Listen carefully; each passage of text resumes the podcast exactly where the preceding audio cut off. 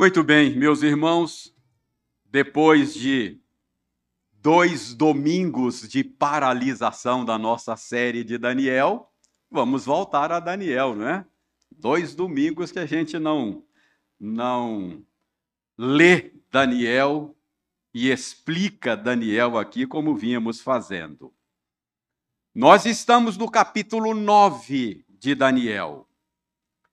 Uh, nós já lemos os versos 1 a 19, ainda há pouco no momento de confissão. Agora nós vamos reler, não o verso 1 até 19, vamos reler só os três primeiros versos, tá? É o mesmo texto que nós lemos na última vez que pregamos aqui em Daniel, há dois domingos. Então, Daniel 9, de 1 a 3. Vamos continuar analisando esta pequena porção introdutória da oração de Daniel.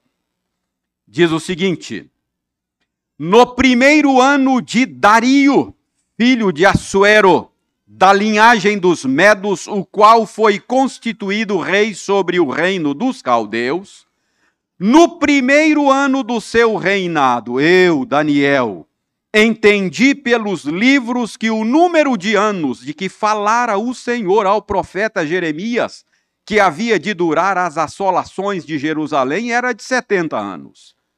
Voltei o rosto ao Senhor Deus para o buscar com oração e súplicas, com jejum, pano de saco e cinza. Vamos orar? pedindo ao Senhor a bênção da iluminação. Senhor, a palavra que acabamos de ler é a tua palavra. O povo que se reúne neste lugar é o teu povo. Povo chamado pelo teu nome. Povo com quem fizeste uma aliança eterna. Este que fala, Senhor, fala em teu nome, é teu servo, deseja honrar-te e agradar-te. Por isso nós te pedimos, ó Deus, abençoe a todos nós, a todos nós, de tal maneira que o que fala e aqueles que ouvem possam ouvir a tua voz. Faça isso, nós te pedimos, por amor do teu nome, em nome de Jesus. Amém. Irmãos, em nosso último sermão, já há, há dois domingos, ou há três domingos, mais especificamente, nós começamos a analisar o capítulo 9. E eu disse que este capítulo possui duas grandes divisões. Veja aí na sua Bíblia, mantenha a sua Bíblia aberta, e você pode perceber que a primeira parte do capítulo vai do verso 1 até o verso 19. O que, que nós temos no verso 1 até o 19? A oração de Daniel. E a segunda parte do capítulo, versos 20 a 27, nós temos a resposta de Deus a oração de Daniel.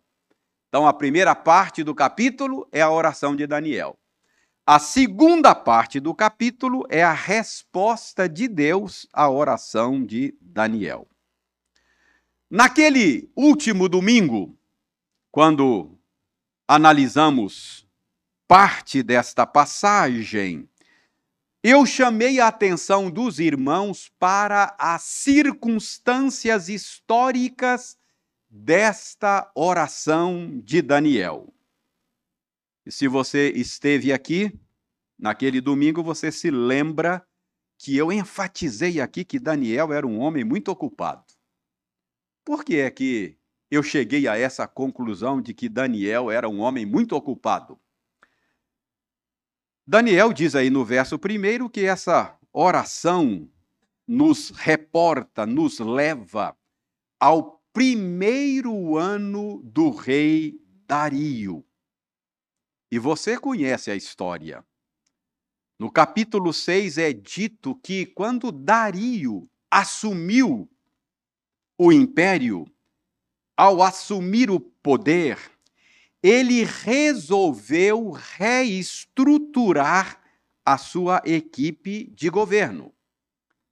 Se você der uma olhadinha no capítulo 6, verso 1, você vai se lembrar, vai ler lá, que o rei Dario constituiu 120 sátrapas. O que, que era isso? Sátrapas. Eram governantes das províncias do seu reino. E diz aí no capítulo 6 que o rei Dario também instituiu um escalão mais elevado de governo sobre estes sátrapas. Ele colocou três presidentes, primeiro escalão do governo. E um desses três presidentes era exatamente Daniel.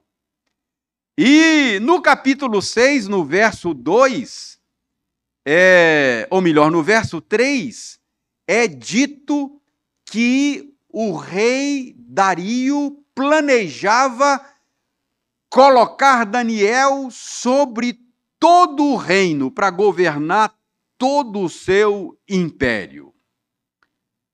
Então, por causa dessas informações, eu concluí que essa oração de Daniel foi feita num período assim em que ele era um homem muito ocupado. Talvez primeiro ano do rei Dario tenha sido um dos anos mais intensos da vida de Daniel, porque ele ocupava um importante posto governamental naqueles dias. Imaginem comigo quantas demandas Daniel tinha que atender. Quantas decisões importantes. Quantas responsabilidades exigiam tempo e energia de Daniel. Imaginem quantos papéis, quantos documentos importantes a serem examinados, quantas reuniões de gabinete, quantos repórteres ele tinha que atender, quantas entrevistas. Afinal de contas, ele era um homem muito importante no império. E além disso, além de, de tanta demanda, tanta pressão, tanta ocupação, eu disse a vocês que no primeiro ano do rei Dario, Daniel, que foi levado para a Babilônia ainda adolescente, ele já devia ter uns 82 anos nesta época. Então não era mais uma criança. A despeito de todas as suas obrigações, a despeito de todas as suas responsabilidades, Daniel era também um homem já velho, um homem cansado. Mas apesar de todas as pressões, apesar de ser um homem ocupado, tantas responsabilidades, apesar de ser um homem cansado pelos muitos anos de vida, Daniel era um homem de oração. Eu disse isso a vocês. E vocês se lembram que foi exatamente no reinado de Dario que Daniel foi parar na cova dos leões. Lembram? E por que é que ele foi parar na cova dos leões? Por causa do seu hábito de orar três vezes ao dia. Então, irmãos, naquele domingo, nós vimos que as circunstâncias históricas desta passagem nos revelam que Daniel tinha tinha tudo para se eximir da oração. Daniel tinha tudo para se esquivar da prática da oração.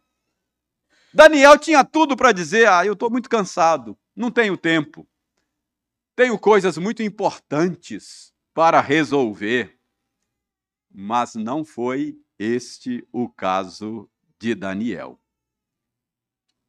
Então, naquele domingo, você se lembra que eu disse a vocês que o nosso problema com a oração não é um problema de agenda. Eu disse a vocês que o nosso problema com a oração é um problema do coração. Eu disse a vocês que nós não oramos não é por falta de tempo. A gente não ora porque confia mais no próprio braço do que no Senhor. A gente não ora por causa da autossuficiência do nosso coração.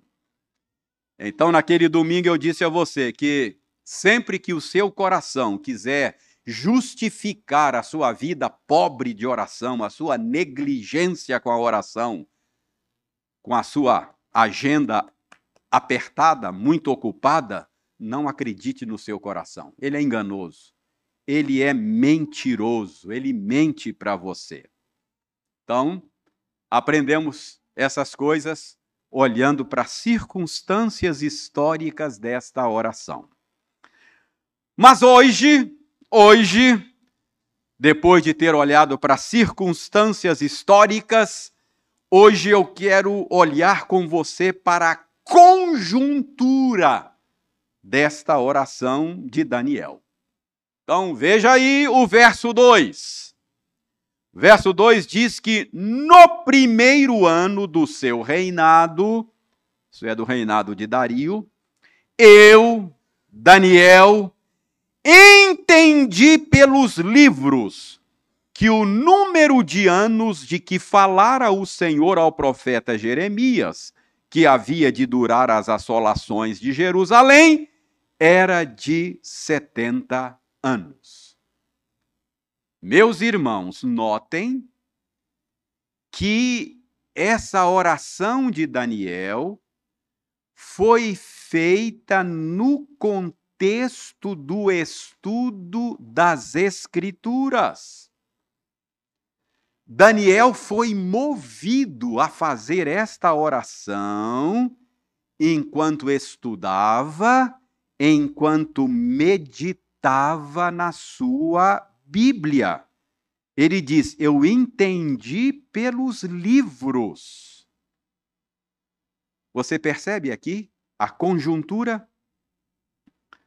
Você percebe que aqui nós temos a conjunção de dois importantes fatores da vida cristã?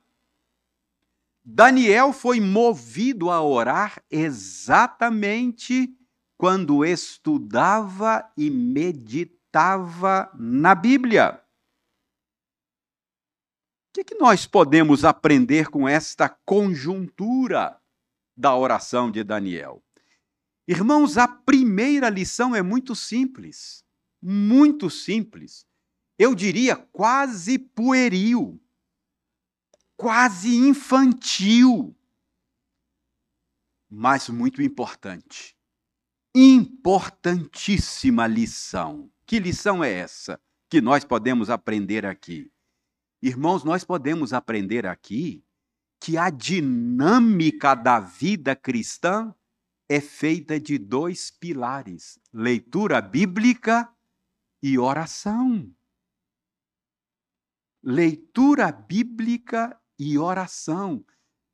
Isso soa infantil, não soa? Leia a Bíblia e faça oração, e faça oração. Infantil, não é? Se quiser crescer, leia a Bíblia e faça oração. Soa infantil, irmãos. Mas é uma lição muito importante. A vida cristã saudável é feita da retroalimentação desses dois fatores.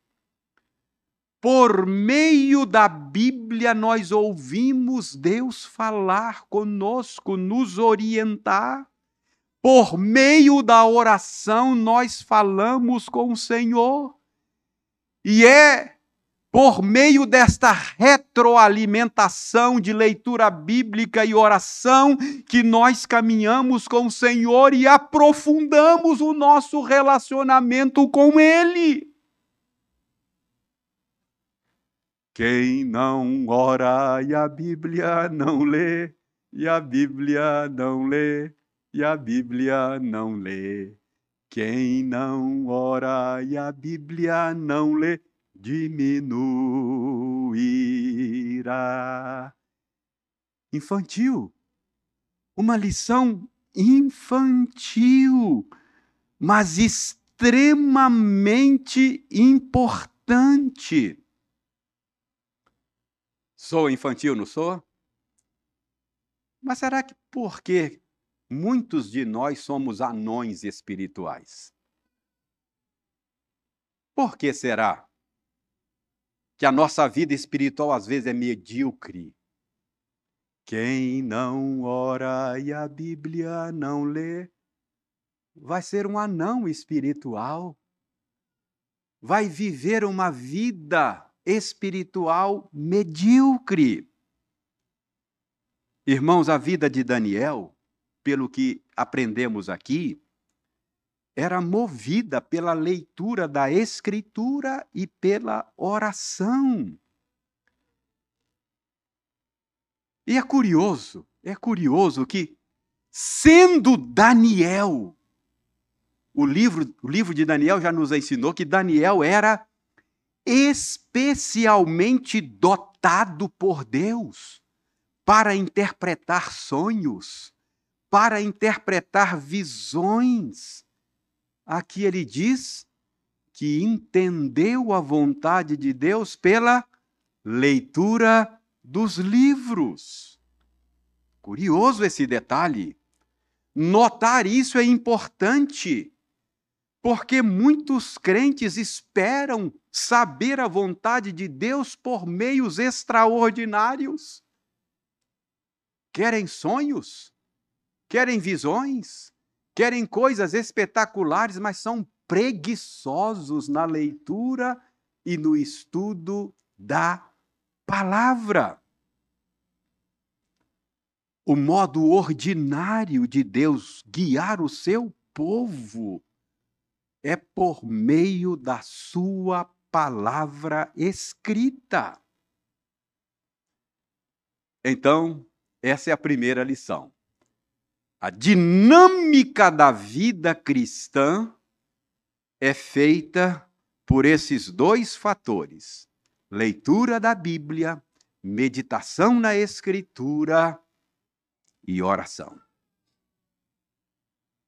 Faça uma avaliação. Coloque no papel, só para você fazer um exercício.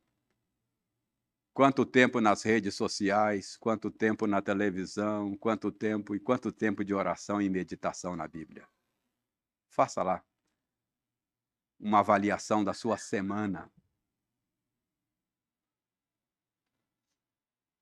a dinâmica da vida cristã funciona por meio desses dois pilares. Mas, irmãos, Daniel diz que foi movido a orar quando ele soube algo pela leitura dos livros. O que foi que Daniel soube? O que foi que ele entendeu pelos livros? Ele diz que entendeu que as assolações de Jerusalém haveriam de durar 70 anos. Ele diz que soube pelo profeta Jeremias. Então, o livro que ele estava lendo, a gente sabe, ele diz para nós: estava lendo Jeremias. Qual capítulo de Jeremias Daniel estava lendo? Eu não sei. Mas muito provavelmente Daniel estava lendo o capítulo 25 de Jeremias, talvez. Abra sua Bíblia lá no capítulo 25 de Jeremias e você vai perceber que lá no capítulo 25 de Jeremias é dito claramente que o exílio da Babilônia, que era consequência da desobediência do povo, lá diz que era consequência da desobediência do povo, Jeremias diz lá que Deus advertiu o povo para que o povo se convertesse dos seus maus caminhos, mas o povo não deu ouvidos ao Senhor, por isso Deus os mandou para o exílio. Achou aí Jeremias 25? Dê uma olhada nos versos 8 e 9. Portanto, assim diz o Senhor dos Exércitos: visto que não escutastes as minhas palavras, eis que mandarei buscar todas as tribos do norte, diz o Senhor, como também a Nabucodonosor, rei da Babilônia, meu servo. Oh, será que Nabucodonosor era crente? Não. É que ele seria servo de Deus no sentido de ser o instrumento de Deus para corrigir o povo da aliança, não é? Meu servo Nabucodonosor, eu vou usá-lo e os trarei contra esta terra, contra os seus moradores e contra todas estas nações em redor, e os destruirei totalmente, e os porei por objeto de espanto e de assobio e de ruínas perpétuas. Então, Jeremias profetizou que Deus haveria de usar Nabucodonosor para disciplinar o seu povo, levando o povo para o cativeiro. Agora vejam os versos 11 e 12 ainda do capítulo 25. Jeremias profetizou que essa disciplina do Senhor duraria 70 anos. Veja bem, versos 11 e 12. Toda esta terra virá a ser um deserto e um espanto. Estas nações servirão ao rei da Babilônia 70 anos. Acontecerá, porém, que quando se cumprirem os setenta anos, castigarei a iniquidade do rei da Babilônia e desta nação, diz o Senhor, como também a da terra dos caldeus. Farei deles ruínas perpétuas. Então, irmãos, Daniel estava lendo Jeremias. Muito provavelmente o capítulo 25 meditando, estudando a Bíblia. E aí ele se deparou com esta revelação de Deus. O exílio vai durar 70 anos. Lembre-se, Daniel está no primeiro ano do reinado de Dario. Beltzazar, o último rei da Babilônia, já havia sido fulminado pelo juízo de Deus. Portanto, ele descobre aqui que falta pouco tempo, talvez uns dois ou três anos, para a promessa do fim do cativeiro se cumprir. E que é que Daniel faz? Verso 3. Quando ele compreende isso na Bíblia, ele diz: Voltei o rosto ao Senhor Deus para o buscar com oração e súplicas. Irmãos, aqui nós temos a segunda lição que a conjuntura da oração de Daniel nos ensina. Ao tomar conhecimento da vontade de Deus para o seu povo, o que, que Daniel fez? Orou. Para quê? Para que a vontade de Deus se cumprisse conforme Jeremias havia dito. Irmãos, o que, que nós aprendemos aqui? Nós aprendemos aqui que a prática da oração não é um mecanismo de controle, mas é um meio de sujeição. Existem aqueles crentes que acham que a oração é o meio pelo qual nós controlamos Deus. Esses crentes ter um entendimento muito ruim da oração. Eles se aproximam de Deus em oração como se aproximassem daquelas, daquelas máquinas de autoatendimento, não é? Que você vai lá, põe o um dinheiro, digita lá uma, um número e a máquina lhe entrega o produto que você deseja. Irmãos, esse não é um entendimento correto da prática cristã da oração. Isso não é cristianismo, isso é paganismo. Jesus nos ensinou a orar dizendo: Seja feita a tua vontade, assim na terra como nos céus. Então, qual é o propósito da prática cristã da oração? O propósito não é que a vontade do homem seja feita no céu, mas para que a vontade de Deus seja feita na terra, assim como ela é feita no céu. Então, nós aprendemos aqui com esta conjuntura da oração de Daniel. Quando Daniel soube qual é a vontade de Deus, ele orou para que a vontade de Deus se cumprisse na história do seu povo.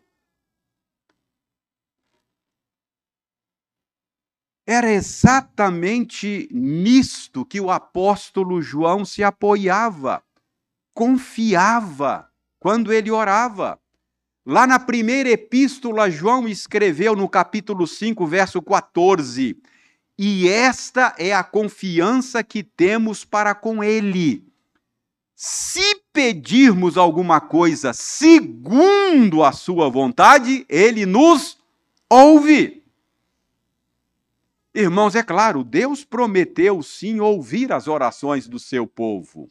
Deus prometeu sim atender às nossas orações.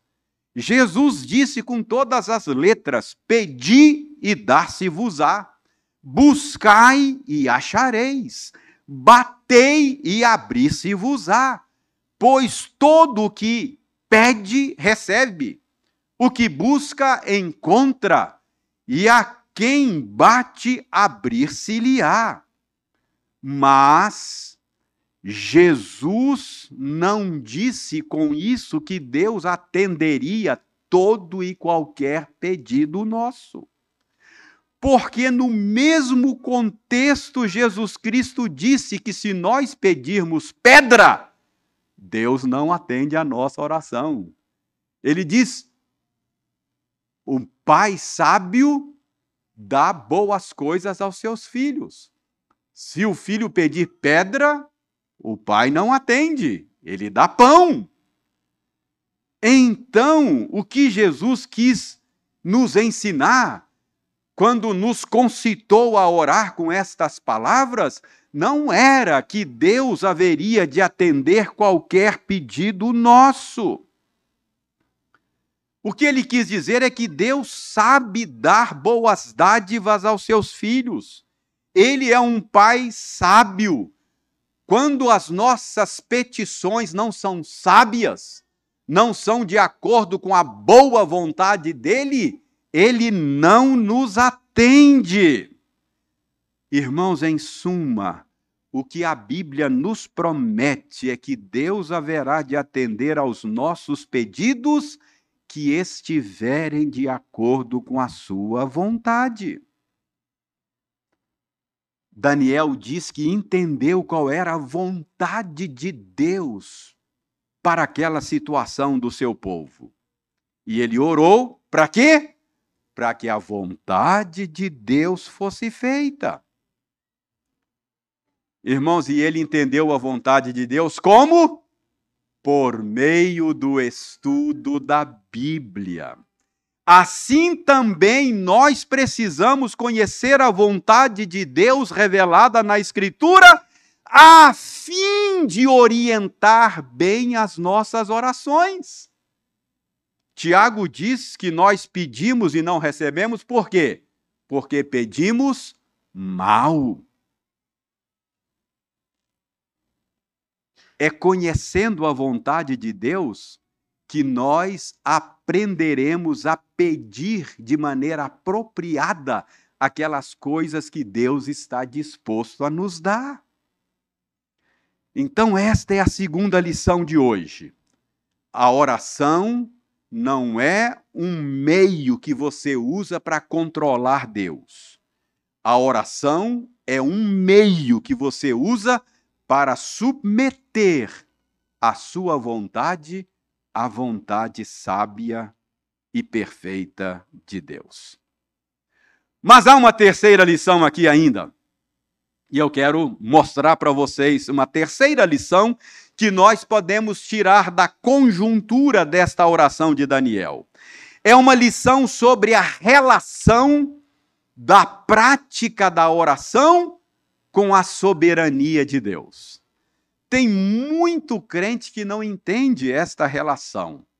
Você já viu as pessoas dizerem assim: olha, se Deus é soberano, se Deus decreta tudo o que acontece, então para que, que a gente tem que orar? Já viram esse argumento? Se Deus é soberano, a oração não faz sentido. Se é Deus que decreta tudo o que acontece, então não faz sentido orar. Essa passagem nos ajuda a entender esta relação entre a soberania de Deus e a prática da oração.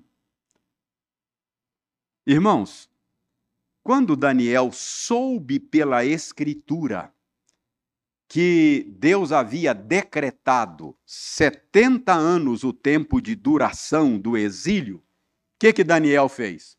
Deus já decretou mesmo? Cruzou os braços? Não! A Bíblia diz que ele buscou o Senhor em oração.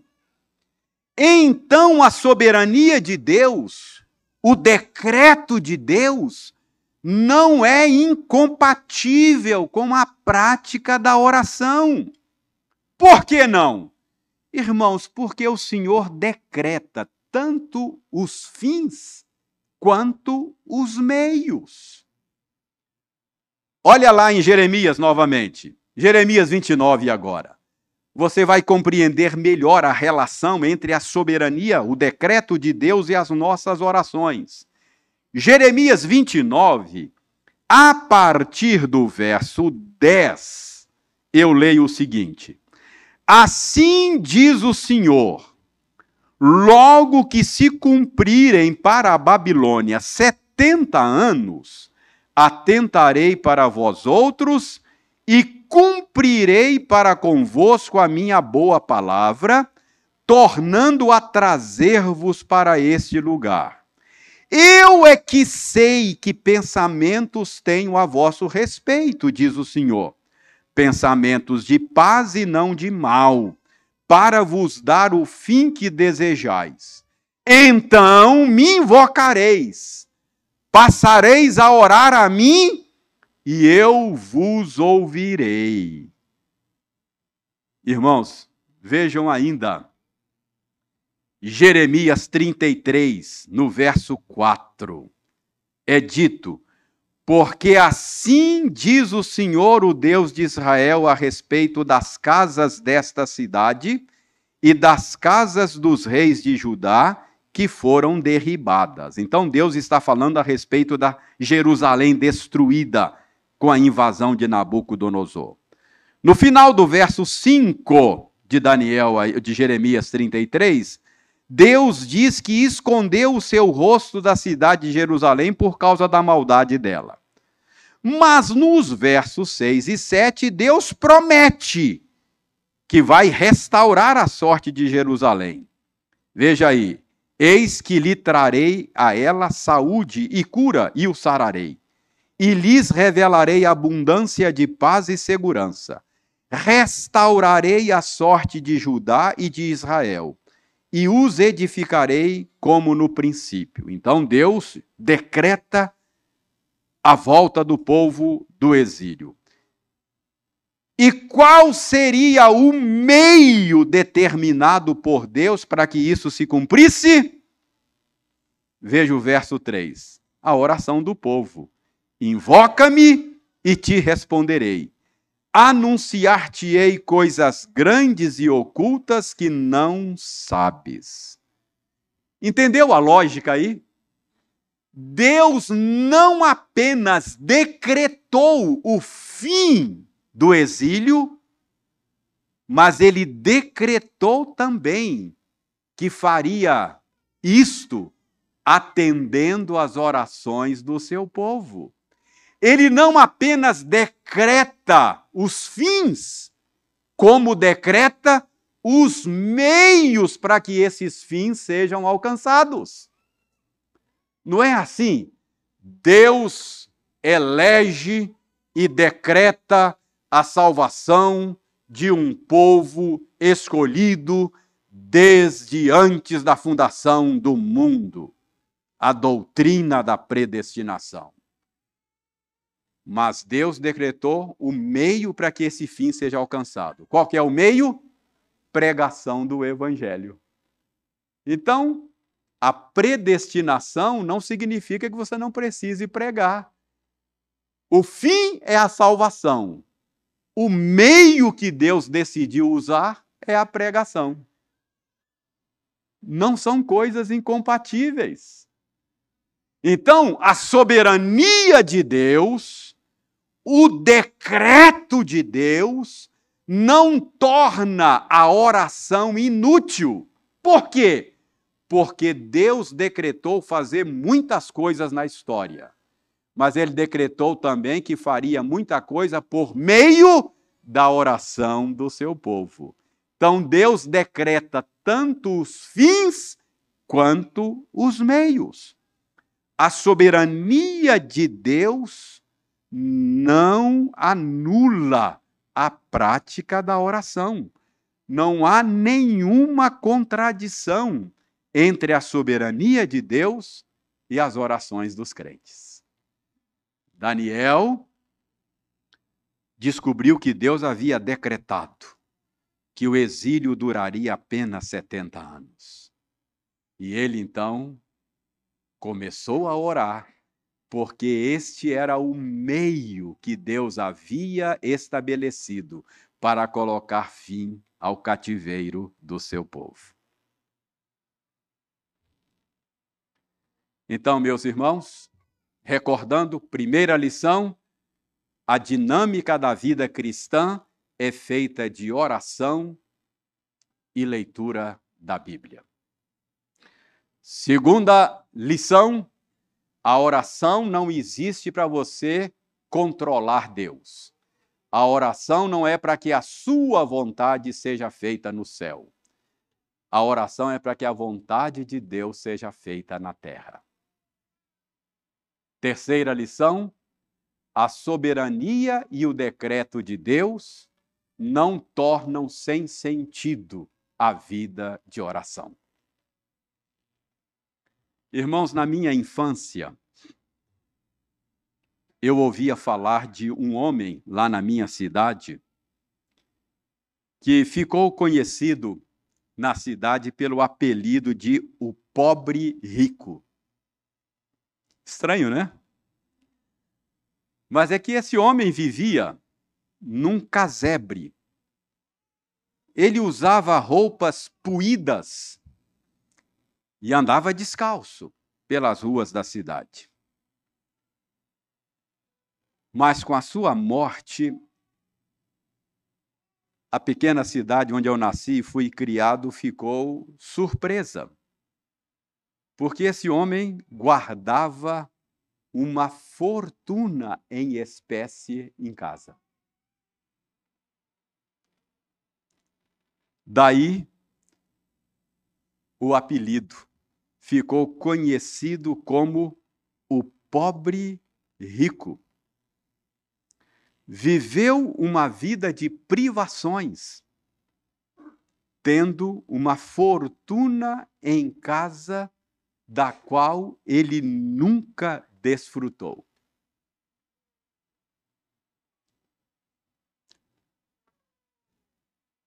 Talvez você esteja precisando de alegria, de ânimo, de disposição na vida cristã. Talvez você esteja carregando um fardo da culpa, precisa de perdão e alívio. Talvez o que aflige você seja o medo, a ansiedade. Talvez você viva carente de paz e segurança. Ou quem sabe o que perturba você nesses dias sejam relacionamentos quebrados. Quem sabe alguma enfermidade. Lembre-se de que Jesus disse: Eu vim para que vocês tenham vida e tenham em vida de boa qualidade, vida abundante. Isso significa, meus irmãos, que em Jesus há um tesouro à nossa disposição. Um tesouro que pode ser acessado pela leitura da Escritura e pela vida de oração. Jesus Cristo disse: Vinde a mim, todos vós que estáis cansados e sobrecarregados, e eu vos aliviarei. Ele disse: Pedi e dar-se-vos-á. Buscai e achareis. Batei e abrir-se-vos-á. Pois todo o que pede recebe, o que busca encontra, e a quem bate abrir-se-lhe-á. Irmãos, todos nós que temos Jesus, temos um tesouro à nossa disposição. Por amor de você mesmo, não seja um pobre rico. Acesse, use, desfrute das riquezas da graça de Deus que estão à sua disposição. Isso aqui tem mais valor do que muito ouro depurado. Não negligencie. Leitura da Bíblia e oração são as chaves que abrem as portas desse tesouro que está à sua disposição. Não seja como o pobre rico da minha cidade, que viveu tendo em casa um tesouro, mas nunca desfrutou dele. Que Deus tenha misericórdia de nós. Amém.